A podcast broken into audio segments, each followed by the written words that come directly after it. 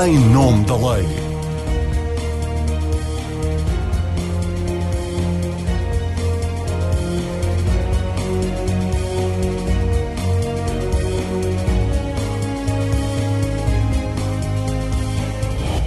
Olá, está com o programa de informação da Rádio Renascença em nome da lei. Uma edição em que vamos analisar os vários níveis de responsabilidade que podem estar em causa no acidente com o carro onde no dia 18 circulava o ministro Eduardo Cabrita e que colheu mortalmente um trabalhador que participava na limpeza das bermas da A6 no Alentejo e sem que seja conhecida a razão atravessou a faixa de rodagem próxima do separador central Central. Num comunicado emitido no dia a seguir ao acidente, o gabinete do Ministro da Administração Interna afirmou que a viatura não sofreu qualquer despiste e nunca saiu da sua faixa de rodagem. Na nota escrita, Eduardo Cabrita afirma ainda que não havia qualquer sinalização que alertasse os condutores para a existência de trabalhos de limpeza em curso. Uma informação desmentida, entretanto, pela concessionária da A6. Segundo a Brisa, os trabalhos de limpeza na berma direita da A6 estavam devidamente sinalizados. Sobre o caso estão três inquéritos abertos: o inquérito crime dirigido pelo Diapo de Évora, que está sob segredo de justiça, foi também aberto um processo por acidente de trabalho no juízo de trabalho de Évora. O INEM abriu igualmente o inquérito interno sobre as circunstâncias em que foi prestado o socorro à vítima, porque aparentemente o INEM recebeu uma informação errada sobre o sentido da autoestrada em que se deu o acidente, o que fez atrasar a chegada de socorro. São nossos convidados o advogado da família da vítima do atropelamento, José Joaquim Barros, o professor do Instituto Superior Técnico, perito em acidentes rodoviários, João Dias, o advogado e professor de Direito de Trabalho da Faculdade de Direito de Lisboa, Luís Gonçalves da Silva, e o também assistente da mesma faculdade e advogado da área do Direito Penal, Tiago Geraldo. Obrigada a todos, sejam bem-vindos. João Dias, comece por si. O que lhe diz a sua experiência de 20 anos como perito em acidentes rodoviários sobre este caso, que envolveu a viatura onde viajava o ministro Eduardo Cabrita e que infelizmente provocou uma vítima mortal? Do que já analisou, e eu sei que tem andado a estudar o caso, o que pode ter provocado o acidente? As informações que existem neste momento ainda são muito vagas e altamente especulativas. Portanto, o que, o que sabemos, digamos, é que de facto ocorreu um atropelamento, há uma vítima mortal, Uh, aparentemente, e parece ser informação fidedigna, esse atropelamento aconteceu na via da esquerda, portanto o veículo circularia na via mais à esquerda. Depois há informações contraditórias, nomeadamente que a vítima foi projetada a 4 metros, o que não faz sentido nenhum do meu ponto de vista, do ponto de vista da dinâmica do acidente, porque se um atropelamento mesmo a 120 km por hora, a projeção são dezenas de metros, podendo atingir centenas de metros, e além disso, o estado em que fica o corpo é indescritível. Portanto, a partir, só para dar ideia, num atropelamento, a partir dos 80 km por hora, há a possibilidade de ocorrer desmembramento e de partes do corpo se separarem. Portanto, o que é importante nesta fase é que haja um inquérito rigoroso, que, que apure, que registre os indícios que havia na via, nomeadamente se o veículo parou, travou, por exemplo. Uhum. O veículo está, essa é uma, uma questão também pertinente que tem havido alguma especulação. O veículo é um veículo recente, portanto 2011, de acordo com o que está na matrícula. É um veículo equipado com ABS. Se ele fez uma travagem de emergência, ele deixou um rastro de travagem na via, mas é um rastro de travagem muito terno, portanto não é aquela mancha preta que se vê típica dos veículos sem ABS.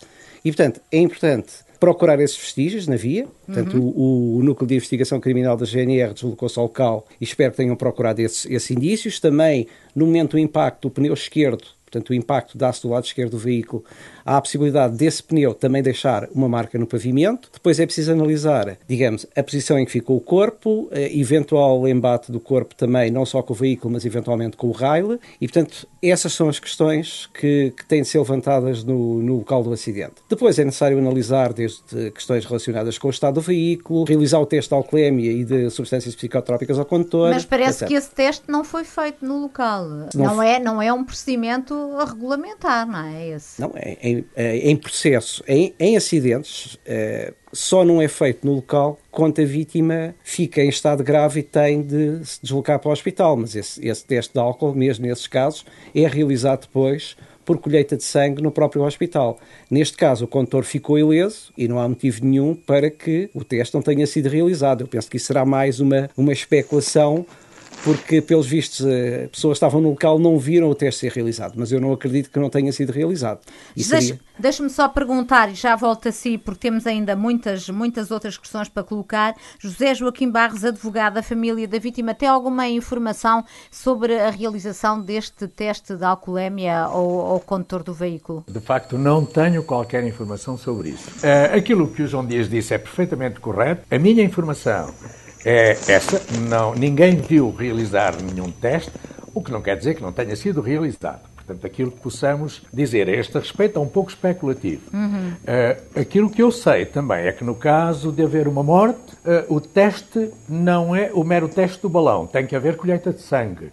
Ou pelo menos um teste um pouco. O teste do balão é conhecido, penso que o João Dias que me corrija, como qualitativo. E há depois um teste, um deles é o Drager, ou pelo menos penso que é essa a marca do aparelho, que já é quantitativo, já tem um rigor e uma precisão uh, um pouco diferente. Portanto, Muito eu bem. não tenho, uhum. de facto, eh, conhecimento que qualquer deles tenha sido realizado. Mas uh, também, tal como o João Dias disse, espero bem que efetivamente o teste tenha sido realizado, porque senão estamos perante uma infração gravíssima. Eu não diria grave, gravíssima. Muito bem. Uh, João Dias, voltando a si, uma questão decisiva é a velocidade que a viatura circulava o que até agora não foi de facto esclarecido pelo ministro Eduardo Cabrita ainda por cima sendo Eduardo Cabrita o ministro responsável pela segurança rodoviária, seria sempre grave que ele circulasse uh, acima dos valores permitidos pela lei, mesmo que não tivesse acontecido este, este desfecho uh, trágico. Exatamente. Portanto, Portugal é um dos países da Europa dos 27 que tem uma taxa de sinistralidade mais uh, elevada. Aliás, estava a ver números do Eurostat, ainda há poucos dias saíram números do Eurostat, em que colocavam Portugal na 22ª posição em 27 Portanto, só alguns países de leste é que têm, têm uma sinistralidade superior à nossa e, portanto, obviamente que o ministro, apesar de não estar a conduzir o veículo, e, portanto, isso será uma questão mais jurídica das eventuais responsabilidades do, do ministro, mas eu, enquanto pessoa que trabalha na área da segurança rodoviária, acho que o ministro tem uma responsabilidade moral, vou-lhe chamar assim, ou ética, para cumprir, para que nas suas deslocações cumpra os limites de velocidade. Uhum. Porque eu, como costumo dizer, a velocidade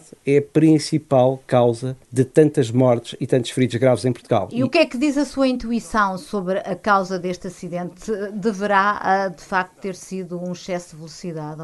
Repara, a velocidade, eu olhei para o local porque uh, nós imaginamos e falamos sempre que as autoestradas são retas. O local do acidente não é uma reta. Obviamente que é uma curva muito aberta para permitir velocidades de circulação de 120 km por hora ou mesmo mais, mas é uma curva. E qual é que é o problema? É uma curva para a esquerda. Ou seja, o condutor do veículo a determinada distância, porque só apurando no local, não tem visibilidade para o trabalhador se ele estiver no, junto ao separador central. Assim como o trabalhador não vê o veículo aproximar-se, porque o trabalhador, sendo a curva, portanto, o trabalhador olha para a sua direita e tem uma curva, e portanto ele não vê o veículo, só vê o veículo a uma distância. Eu estimei que pelo Google Maps, mas depende da vegetação, digamos que poderá haver uma distância de visibilidade da casa dos 200 metros. E essa visibilidade, em que medida é que está relacionada? Está relacionada com, com obviamente, com a, com a velocidade a que vinha a viatura. Mesmo não haveria visibilidade, mesmo que o carro viesse uh,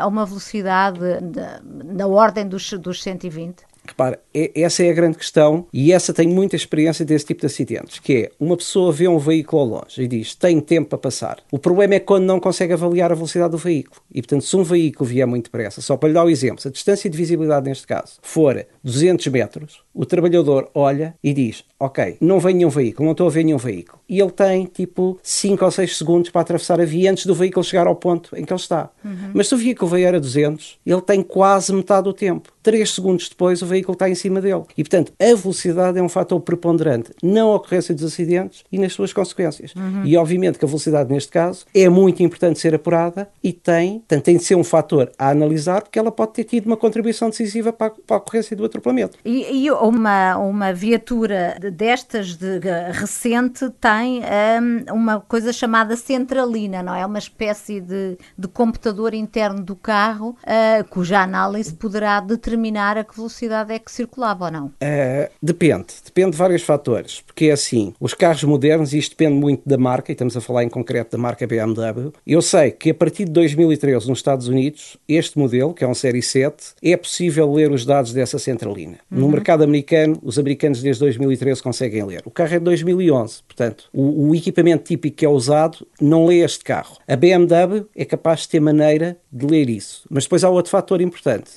é que eu não sei se esses dados ficaram registados. Porque, Como assim? Porque esses dados normalmente ficam registados quando há uma situação de colisão em que são acionados, por exemplo, os airbags. E neste caso, das, das fotos que eu vi do carro no local do acidente, não há airbags acionados. E, portanto, isto pode ser, digamos, registado como pequena colisão e o sistema não guardar o veículo. Portanto, há essa possibilidade. Mas, de qualquer das maneiras, esses dados a serem extraídos, a estarem lá e serem extraídos, terá de ser uh, a BMW a extraí-los. E, e, no caso de não ser possível extrair esses dados, como é que, como é que as autoridades podem apurar a velocidade a que, a que este veículo calculava, que é uma questão decisiva, não é? Repara, há, há dois tipos de... Portanto, como é que se determina tipicamente a velocidade de um atropelamento? Determina-se a partir dos danos do veículo, da projeção do peão e das lesões do peão. Portanto, analisando estes fatores, há software, há, há programas de computador que permitem simular e determinar a velocidade. O NICAV, a GNR em particular, portanto, também tem software que permite fazer isso, uh, portanto, a partir da projeção do peão, analisar. Agora, eu aqui neste caso acho mais complicado porque a velocidade de impacto não pode ter sido muito elevada. Portanto, há aqui qualquer coisa que eu ainda não compreendi. Ou o veículo travou antes da colisão, porque se o veículo tem atingido o peão a 120 km por hora, a vítima tinha ficado desfeita, tinha ficado literalmente aos pecados. E nunca, nunca vi essa notícia. Portanto, a colisão foi muito tangencial. Não sei se foi projetado contra o raso, se foi projetado por cima do rail. Portanto, e, e há aqui muita questão. Mas, portanto, a velocidade. O, o, que é que pode ter acontecido? O que é que, que, que, não, que ainda não, não foi tornado público? Não, repare, hipótese. O veículo, quando o condutor pode ter detectado o peão muito próximo dele e tentado guinar, porque tipicamente um, um peão, por exemplo, uh, os danos típicos de, um, de um, atropelamento são a frente do veículo danificada e depois danos no capô e no para-brisas, porque depois a cabeça e o tronco batem no capô e no para-brisas. Neste caso, não há danos no capô, não há danos no para-brisas. Isso pode há aqui duas questões, há uma série de questões possíveis. O condutor ter-se desviado, eventualmente antes do impacto. O peão, em vez de estar a atravessar em direção, digamos, à berma, estava tipo de repente vê o carro e está a vir em sentido contrário, uhum. que, pode acontecer. Volta atrás, volta atrás, sim. retrocede. Portanto, há aqui uma série de questões. Portanto, só tendo os indícios, só a partir dos indícios que foram recolhidos no local, da, do relatório da autópsia, etc., é que será possível tirar conclusões. Eu, eu, gostava agora de fazer uma pergunta ao Tiago uh, Geraldo sobre esta questão da velocidade. Uh, embora não conste do comunicado, pergunto se o Ministro poderá invocar que ia em marcha de emergência como justificativo para ir acima do limite de velocidade? Em que circunstâncias é que uma a viatura de um membro do governo pode, pode de facto uh, invocar a marcha de emergência? Marina, uh, respondendo diretamente à sua pergunta, nós temos no nosso Código da Estrada um regime geral que se aplica a diferentes situações, nomeadamente a veículos que transitem em missão de polícia, em prestação de socorro, segurança prisional ou serviço urgente de interesse público, e a partir disso seria nesta última cláusula que se poderia inserir esta, hum,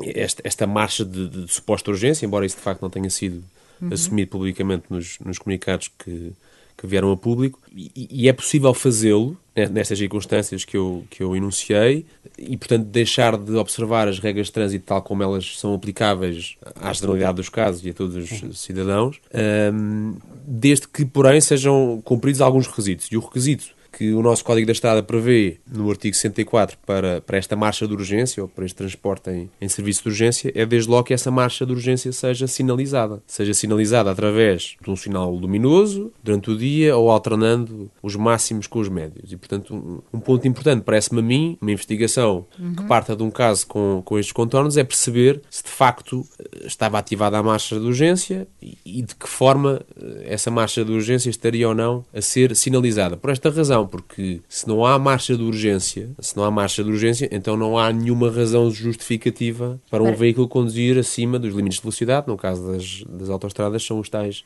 120, 120 km por hora. Uhum. Ah.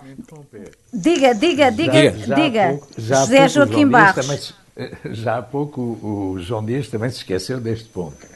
No caso presente, o limite de velocidade de uma autoestrada é 120. Mas no caso presente, estão obras devidamente sinalizadas. Claro. A sinalização ocupa a traseira de uma carrinha inteira, com os perigos vários e com a tal setazinha a dizer para se manter na faixa. Portanto, uh, neste caso, o limite de velocidade não, só, não é de 120 km h Neste caso, tem, temos que fazer apelo à regra geral. O limite de velocidade, neste caso, como em todos os casos, mas neste caso em especial, tem que ser de tal forma que o condutor possa imobilizar o veículo desde que surja qualquer obstáculo. Portanto, o que quer dizer é que o argumento da marcha de emergência aqui não colhe pelo não facto é de haver, de haver não, mas, obras na estrada. Mas, mas o, o o, o doutor eh, Joaquim Barros tem naturalmente um conhecimento do caso diferente de todos nós, porque está diretamente envolvido nele, e, e, e esse pormenor não me escapou, eu estava só a fazer um enquadramento geral, uhum.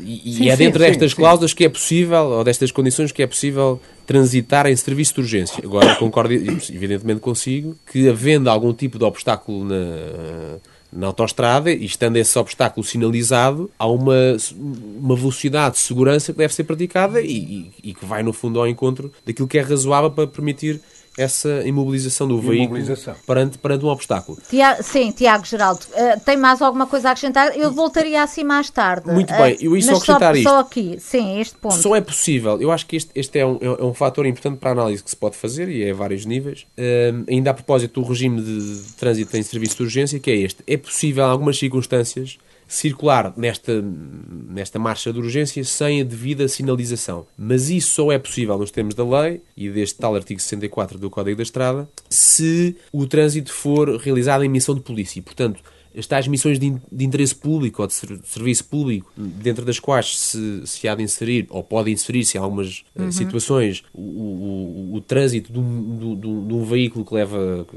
um ministro uh, como passageiro, não, não beneficia desta, desta, desta cláusula de exclusão. Portanto, portanto assim. teria, teria, teria mesmo de estar devidamente assinalada a marcha de emergência. José Joaquim Barros, uh, o Tiago lembrava há pouco, o doutor saberá, muito mais sobre este caso do que todos nós, porque é advogado da família da vítima.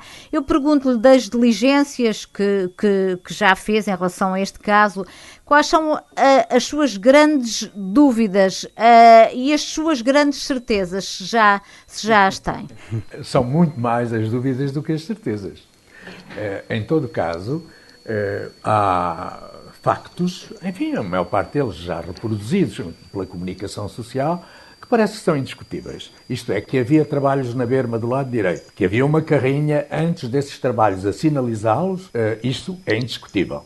Uhum. É indiscutível também que o malogrado Nuno Santos foi colhido junto ao, ao, ao, ao separador central. Uh, e, portanto, que o carro que interveio no acidente circulava na faixa do lado esquerdo, do lado esquerdo no sentido Estremoz-Évora e, por conseguinte, na faixa que normalmente as pessoas uh, conhecem como faixa de ultrapassagem, visto que sendo autoestrada tem inevitavelmente duas faixas de trânsito, não é? Uh, foi aí foi na, aí que o malogrado Nuno Santos foi colhido. Por outro lado, sabe-se também que o corpo do Nuno Santos estava no separador central. O separador central, neste caso, é uma vala, como sabem, e é uma valeta, enfim, pela, pela, sua largura, que são 11 metros, eh, é uma valeta muito grande. Eh, era aí que o corpo do Nuno Santos estava. Eh, não faço ideia de quantos metros foi projetado, isso não sei.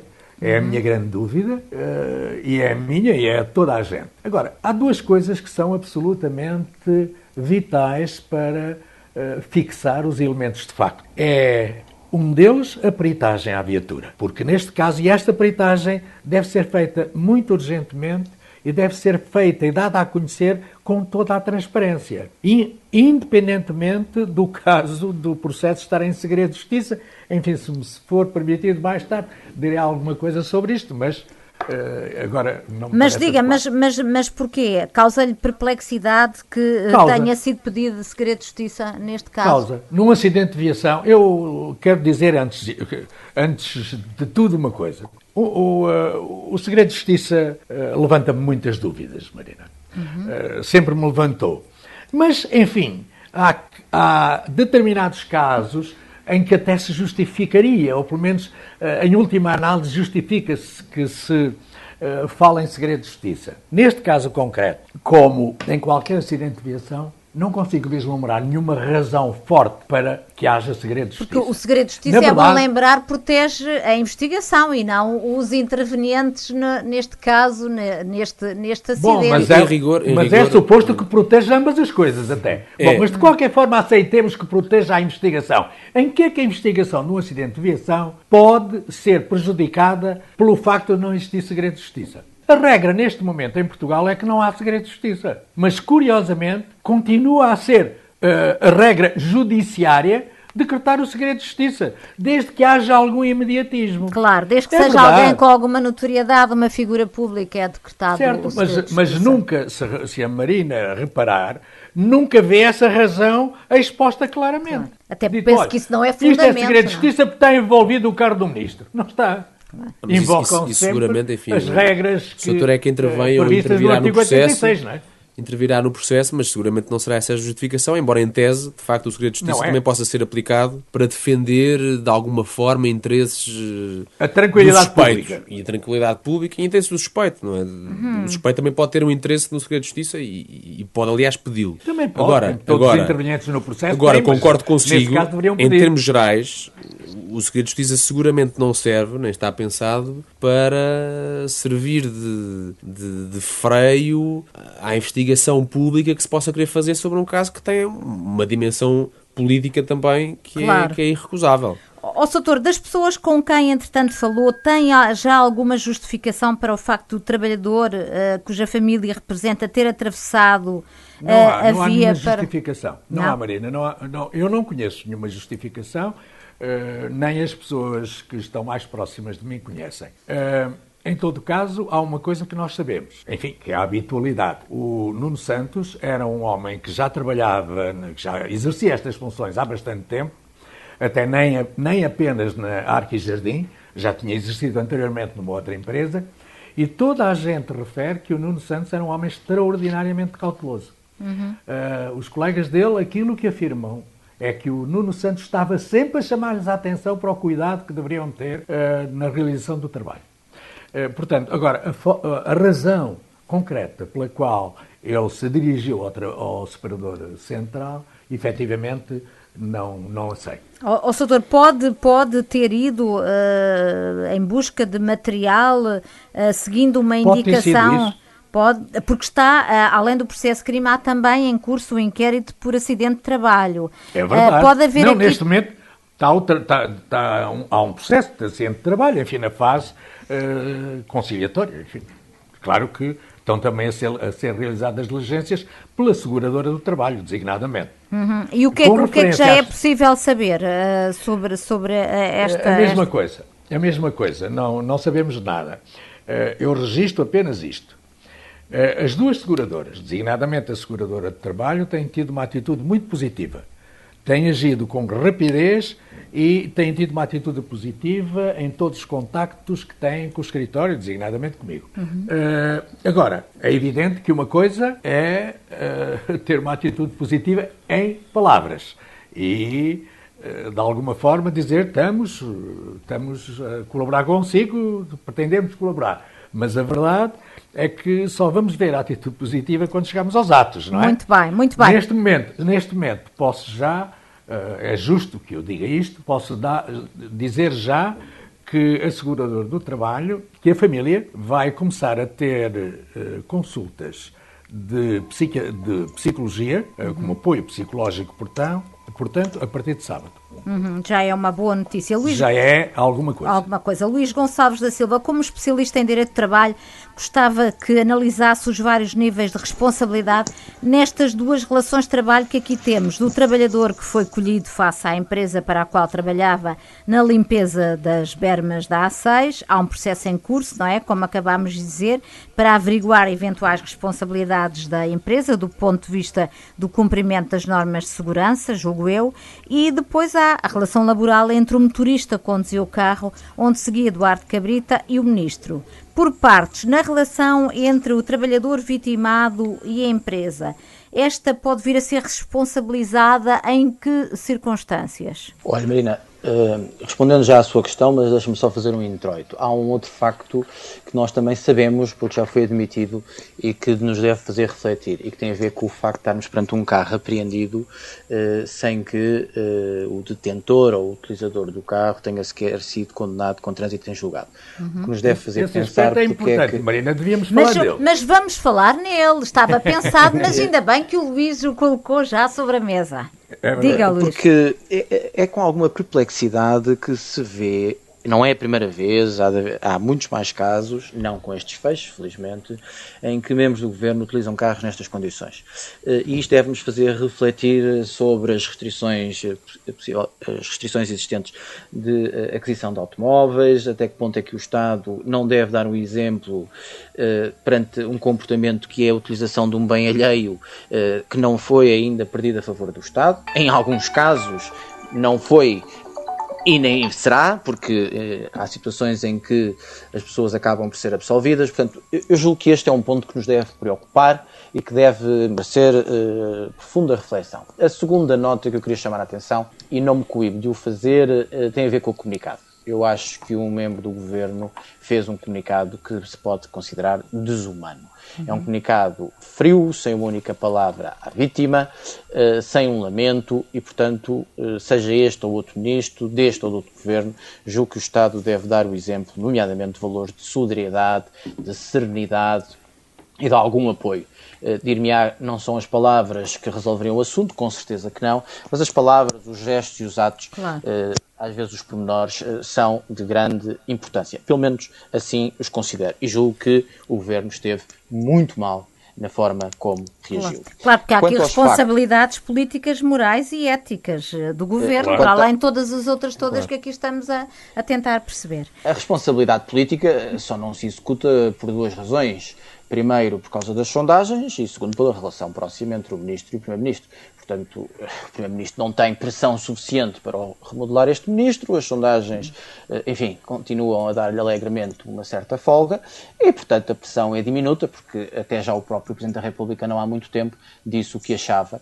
Eh, aliás, explicou mesmo que não demitia ministros. Portanto, eh, é suficientemente claro para uh, daí podermos extrair que só não demitia porque a Constituição não lhe permitia. Pronto. Deixando essa parte da responsabilidade política, que não é de sumenos, que não é de sumenos, uh, porque Portugal, uh, este governo tem acontecido várias vezes, com outros também aconteceram, a responsabilidade política é uma coisa que se está a diluir, a desvanecer. nós estamos perante cada vez mais uma, perante uma sociedade menos exigente, mais tolerante, com erros, com falta de transparência. Não estou a dizer que foi neste caso, estou a falar agora em geral. E isso também nos deve fazer preocupar enquanto sociedade, enquanto valores para as gerações uh, futuras, etc. Respondendo uhum. à sua questão, eu não conheço os factos eh, e mesmo os da comunicação social confesso que faço uma seleção de leitura porque eh, é fácil abrir dois jornais e ler coisas contraditórias e, portanto, a única coisa que eu posso falar é imagino que isto era um exame na faculdade. Uhum uma hipótese académica. Sim. Eu diria que na relação entre o, o trabalhador falecido e o seu empregador, eh, aquilo que se vai colocar é uma questão de saber se estamos ou não perante um acidente de trabalho. Uh, que os pressupostos do acidente de trabalho, os pressupostos gerais do acidente de trabalho estão verificados no local, no tempo, enfim, todos os pressupostos do, do artigo 8 estão verificados, uh, não, tenho, não tenho dúvidas. Há, no entanto, uh, um outro ponto, que é um outro artigo, que depois de se poder dizer isto é um acidente de trabalho, vem dizer, enfim, utilizando uma linguagem pouco jurídica, mas vem dizer afinal isto não é aquilo que a epígrafe chama de descaracterização do acidente, se quiser desqualificação do acidente, uhum. e que tem uh, duas, tem várias alíneas, mas tem duas alíneas com especial relevância, que eu repito, eu não estou a dizer que aconteceram, estou a dizer que em tese têm que ser analisadas, porque não sei a factualidade, aliás, julgo que neste momento a factualidade, uh, de forma consolidada, ninguém saberá ainda e essas alíneas que permitem desqualificar, descaracterizar a situação como acidente de trabalho. Uma diz que deixa de ser acidente quando o provier, isto é, o sinistrado, for dolosamente provocado pelo sinistrado. Seguramente não é o caso. Ou provier de seu ato ou omissão que importe violação sem causa justificativa das condições de segurança estabelecidas pelo empregador ou previstas na lei. E uh, essa pode estar em causa se ele. A Marina há bocado fazia a pergunta exata, que é pois. o que é que traz justificado? O porquê naquele momento, tomou, que precauções tomou. Isso cruza-se, aliás, com aquilo que foi dito há pouco. A velocidade vinha ao carro, pode ter tomado todas as precauções, e como há pouco foi explicado, estamos numa curva, se o carro vem a 200 ou 220, também não estou a dizer que vem, mas estou a dar uma hipótese, se vem a 200 ou 220, tem 3 segundos uh, de visão e de ação, se vem a 120, traça, enfim há aqui um conjunto de elementos que nós não sabemos. Portanto, em abstrato, reitero, essa linha é uma linha que pode ser importante. E a segunda eh, é eh, se provier exclusivamente de negligência grosseira do sinistrado. Eh, também não sabemos. Portanto, estas duas linhas serão seguramente as linhas que serão debatidas do ponto de vista jurídico. Uhum. Há razão? Não há ignoro em absoluto, até porque nem os factos base nós sabemos, quanto fora aquilo que foram as motivações. Eu não sei se houve uma ordem do superior que foi buscar uma coisa, eh, se foi moto próprio, eh, se tomou as precauções e o carro vinha em excesso de velocidade, e, portanto, o ângulo de visão era quase impossível ver em tempo útil o carro. Enfim, ignoro, ignoro tudo isso. Muito bem. Quanto à relação. Sim, doutor, do... diga, diga, parece que o, o, o, o doutor eh, Joaquim, José Joaquim Barros quer esclarecer qualquer... Diga rapidamente, doutor. Uh, digo, digo com certeza. O doutor uh, esqueceu-se de um ponto que, aliás, já tínhamos falado. A negligência, mesmo que existisse negligência grosseira, só descaracteriza o acidente como acidente em trabalho se, se a negligência grosseira for a causa exclusiva do acidente. Portanto, eu, eu, eu li a linha, doutor. Diz, isso, a linha diz isso. Provier exclusivamente negligência grosseira. Eu li. Uhum. Exatamente. Pois. Pronto. Portanto, não me esqueci. Não, não, não me apercebi, peço Pronto. desculpa. Tá, é, é uma que questão... não haja qualquer outra causa para o acidente. Pronto, Sim, eu percebo. Juristas e adverbios de modo. É, não, não, é uma questão, eu percebo, não, não, é relevante. É, é, relevante, mas é demasiado uh, miúda para, para, para, as, para as pessoas que nos estão a ouvir uh, acompanhar, é verdade, é embora verdade, possa, ser, possa ser relevante. Luís, eu agora pedia-lhe para Só. analisar esta questão uh, motorista-ministro, onde começa e acaba a responsabilidade de um claro. e de outro. Olha, motorista, ministro uh, eu diria que acaba onde a mente humana permitir, porque as subhipóteses são ilimitadas. Vou-lhe dar alguns exemplos. Desde a situação, estou a falar, reitero, em abstrato, desde uhum. a situação em que o ministro terá, tá, poderia, ou vamos supor, em que alguém, para esquecer o ministro, em que alguém ordena ao seu motorista que uh, vamos embora, que estou cheio de pressa, temos meia hora para estar num sítio em que demora uma hora e meia, e portanto ou lhe diz expressamente vamos a 200, em que o ministro poderia ser eh, responsabilizado ou imputação, responsabilidade civil eh, subjetiva, isto é, com culpa. Eh, uhum. Segunda situação em que o trabalhador, enfim, enquadrando-se, cumprindo aquilo que é o padrão comportamental e, portanto, anda em regra àquela velocidade. O ministro nunca lhe disse nada e, portanto, há ali um conhecimento já do que um conduz e o outro aceita, concorda. Eh, poderemos falar da responsabilidade do ministro por omissão. Aí eh, reconheço que é muito discutível, porque as situações de omissão eh, resultam de dois elementos. Ou há uma obrigação de agir por força da lei, ou há uma obrigação de agir com base no negócio jurídico. Ora, com base no negócio jurídico, seguramente que não. Por força da lei, reconheço que é discutível. Eu julgo que alguns princípios gerais poderão até eh, depois em mais concreto identificar. Mas, ao Luís, sendo o ministro um superior hierárquico do motorista, e indo ele a circular certo. por hipótese em excesso de velocidade, não há aqui um, um, um dever de, de, de, de, intervenção do ministro uh, face, face ao seu motorista, chamando-lhe a atenção para o facto de estar a circular acima dos limites? Eu acho que sim, mas tenho que reconhecer que é muito discutível. Uhum. A identificação de uma norma concreta, embora eu acho que uh, poderia ter-se ancorar em princípios gerais ou resultante de regras gerais, que evidentemente não têm que referir a situação de se for a 200 o ministro deve dizer. Portanto, eu acho que é possível, mas tenho que reconhecer a dificuldade e a discussão doutrinária sobre a matéria. Depois, deixando a responsabilidade com culpa, portanto, quando eu falo em culpa é dolo ou negligência, a responsabilidade pelo risco, isto é, a responsabilidade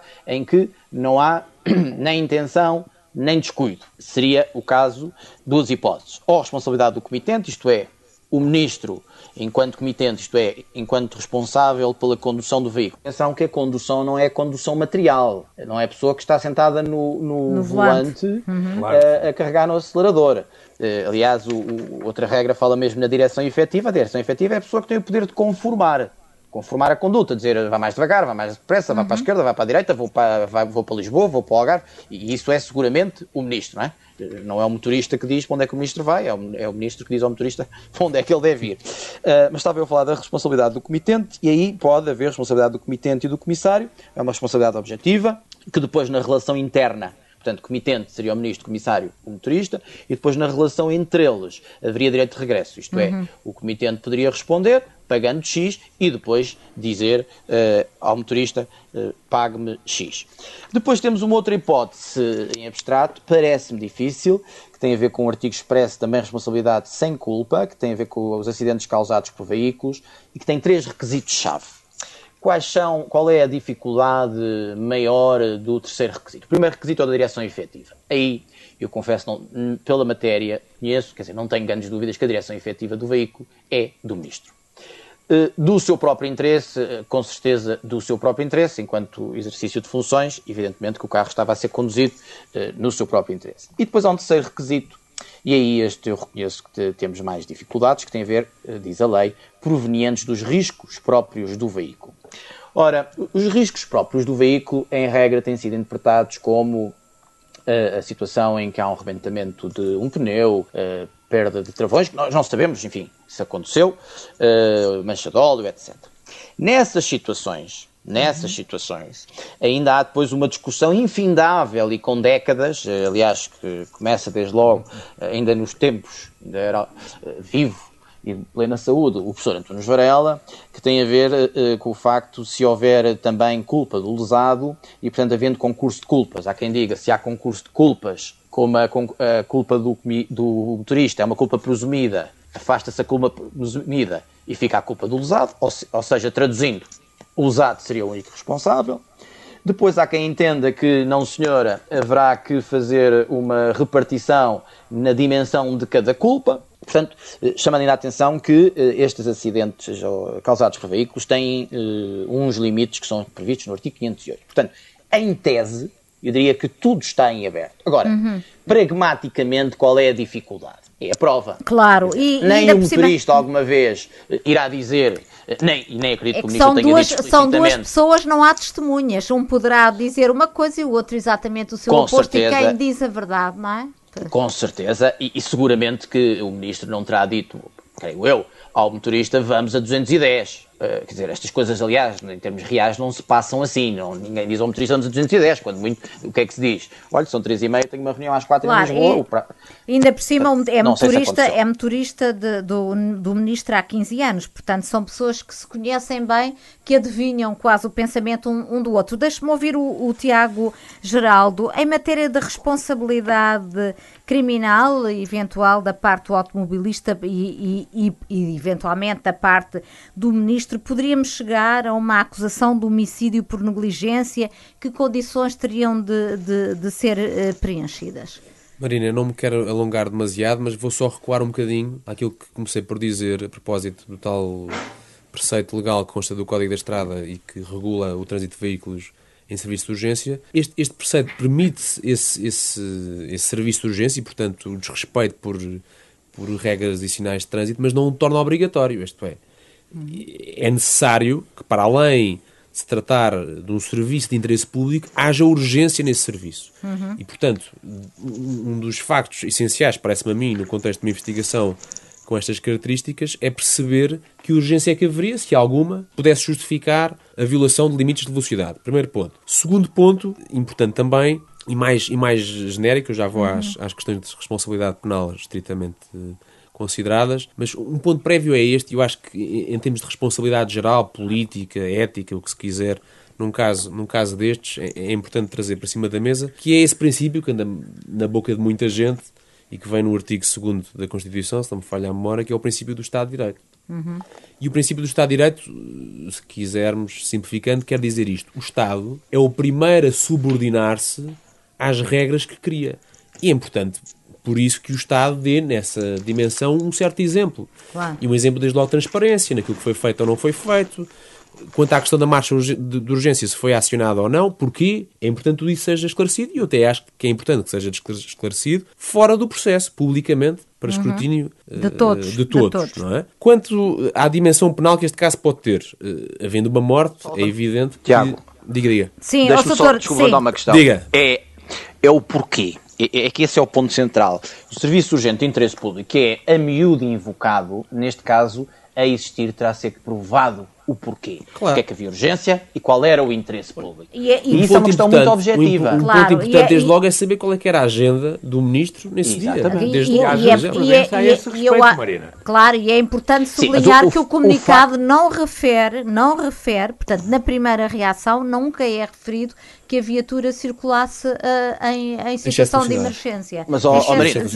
não é serviço urgente de interesse público o facto de estar atrasado por uma reunião. É evidente. Lá é está. Evidente, claro, exatamente. Claro. Mas, é mas eu, nós não temos muito mais tempo e eu gostava, peço-vos desculpa. Marina, sobre isso, sobre o serviço de urgência, efetivamente não é a primeira vez que entidades públicas o invocam, mas que eu tenha conhecimento, uh, tri os tribunais têm sempre dado com os pés, passa a expressão, a, essa esse, esse, argumento. Uhum. Isso é verdade, mas eu já agora lancei a pergunta sim, e já sim. vou às questões que a Marina colocou. Mas tem de quantas, ser rápido, quantas autuações houve de carros em serviço ministerial por violação dos limites de velocidade ah, bom, ao longo dos anos? Isso gostava de saber. Mas isso é uma boa pergunta pois. que deixo.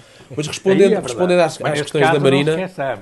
Infelizmente, Respondendo às questões da Marina, sobre, havendo sobre... aqui uma morte, uh, claro que a investigação há de estar centrada na possibilidade de um homicídio negligente que, que tem por, por fundamento necessário a violação do dever de cuidado, que pode ser, entre outras coisas, mas pode ser, a violação dos limites de velocidade, seja porque a violação desses limites de velocidade não é justificada por motivo legítimo de interesse público, uhum. seja porque a violação desses limites de velocidade não é acompanhada da tal sinalização da marcha de urgência. Segundo ponto, e muito importante, quanto ao homicídio negligente, eu acho que, em termos abstratos, só poderá responder em tese o próprio condutor do veículo. Vejo com dificuldade que quem, quem esteja a ser conduzido, neste caso o ministro, possa, possa, possa ser implicado no, uh, dessa natureza. Mas há outro crime aqui relevante e que me parece dever ser explorado e estará seguramente a ser explorado pela investigação, que é o crime de condução perigosa. E o crime de condução perigosa, no fundo, consiste em violar regras de trânsito que coloquem em perigo a vida e a integridade física de outras pessoas. E para esse crime é perfeitamente possível, em abstrato, conceber que quem conduz